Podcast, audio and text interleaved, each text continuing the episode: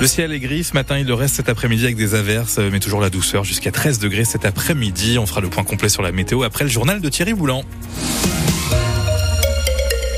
Thierry, deux mineurs sont poursuivis dans l'affaire des intrusions du collège des Champs-Plaisants à Sens. Ils sont soupçonnés d'être les auteurs de vols, de dégradation, d'inscriptions menaçantes dans le gymnase attenant à l'établissement scolaire fin janvier. De jeunes liés au collège, Renaud Candelier. Le plus jeune est actuellement scolarisé dans ce collège. Il est soupçonné d'être l'auteur d'un vol de matériel sportif dans le gymnase. Après son interpellation, le parquet d'Auxerre, chargé de la justice des mineurs, a décidé de ne pas le poursuivre, mais de lui faire réparer les dommages causés. L'autre, en revanche, sera bien jugé par un juge des enfants au mois de mai. Ce jeune homme de 17 ans est un ancien élève du collège. Il est soupçonné d'être l'auteur des tags qui indiquaient « Si vous remettez pas le voile, je brûlerai le collège. Dernier avertissement. La justice justice lui reproche aussi des vols et des dégradations. Le matériel anti-incendie avait été mis hors d'usage et de nombreux matériels sportifs éparpillés. Le week-end dernier, dans la nuit de lundi à mardi, c'est le local des professeurs d'EPS qui avait été visité. Des intrusions qui se répétaient tous les mois depuis la rentrée, selon les enseignants. Renaud Candelier pour France Bleu au Cerf. Le conseil départemental indique avoir mandaté depuis le début de la semaine une société de sécurité pour surveiller les abords de l'établissement la nuit, sans préciser la durée de ce dispositif.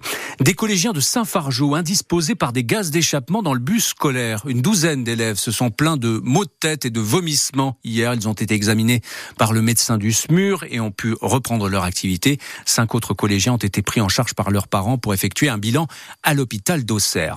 Douze classes sauvées pour la rentrée prochaine dans Lyon. Hier à Auxerre, le directeur académique a présenté son projet de carte scolaire au syndicat. Dans le primaire, il a annoncé 39 fermetures. 51, et, 51 étaient envisagées au départ, et puis 10 ouvertures pour la rentrée prochaine. La classe de Saint-Clément ne figure pas parmi les repêchés, ce qui a mis son maire Gilles Pirement en colère.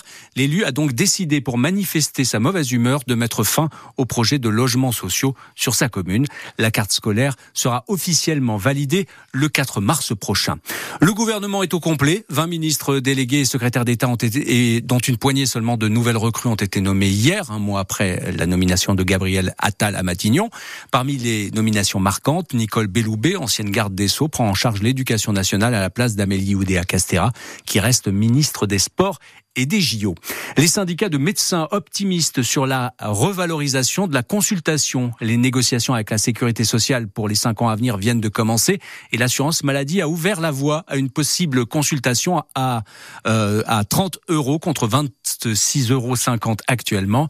Il y aurait dans cette hypothèse des contreparties à négocier comme un renforcement des gardes de nuit. Il est 9h03 sur France Bleu Auxerre. Le nombre de bouchers charcutiers se réduit comme peau de chagrin dans Lyon. En 30 ans, on est passé de 300 à une cinquantaine seulement. À Auxerre, dans le centre-ville, on compte que euh, deux boucheries charcuteries grâce à la réouverture hier euh, de l'établissement Atier repris par un jeune artisan de 26 ans. Le secteur manque de bras et d'artisans qui sont à la fois bouchers et entrepreneurs. Écoutez Bruno Jadot, président de la Fédération des artisans bouchers charcutiers de Lyon, invité de France Bleu Auxerre ce matin. Moi, ça fait 36 ans que je suis installé et malheureusement, vous voyez les dernières, en tant que président, on a eu huit fermetures. C'est énorme. Alors, des fermetures cause retraite, non, ils n'ont pas retrouvé de repreneurs. Des fermetures administratives, il y a aussi des, des, des, collègues qui ont fait un peu de bêtises, donc malheureusement, ça, ça, ça, ça, pardonne pas.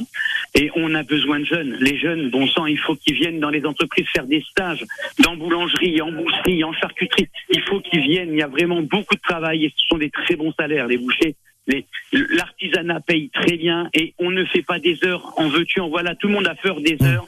C'est 35 heures. Au-delà, c'est payé en supplémentaire. Bruno Jandot, président de la Fédération des artisans bouchers charcutiers de Lyon. Pour les futurs artisans et pour les jeunes à la recherche, de leur orientation, le deuxième salon de l'étudiant et de l'apprentissage débute aujourd'hui à Auxerre Expo. La journée consacrée principalement au collège et au lycée, celle de demain aux jeunes accompagnés de leurs parents. Le foot, dernier entraînement aujourd'hui à huis clos pour l'AGIA à la veille du choc contre le leader de la Ligue de Angers. Lassine Sinayoko de retour de la Cannes pourrait figurer dans le groupe demain. On reparlera de la composition probable de l'équipe au Serrois ce soir dans 100% Agia. Alain Fiard, ancien adjoint de Giroud à l'Agia et ex-recruteur pour le club iconé, sera l'invité de Nathalie Rivaud et de Nicolas Fillon. Et puis la 39e cérémonie des victoires de la musique se déroule à la scène musicale à Boulogne-Billancourt, près de Paris ce soir, avec cinq nominations, un record pour un premier album. Cette jeune femme devrait faire parler d'elle. Moi si j'étais un oiseau, j'irais danser. On attend pas mal de récompenses pour Zao de Sagazan, la révélation de l'année dernière, sans aucun doute. France Bleu sera en direct des victoires de la musique avant la cérémonie de 19h à 21h avec Émilie Mazoyer.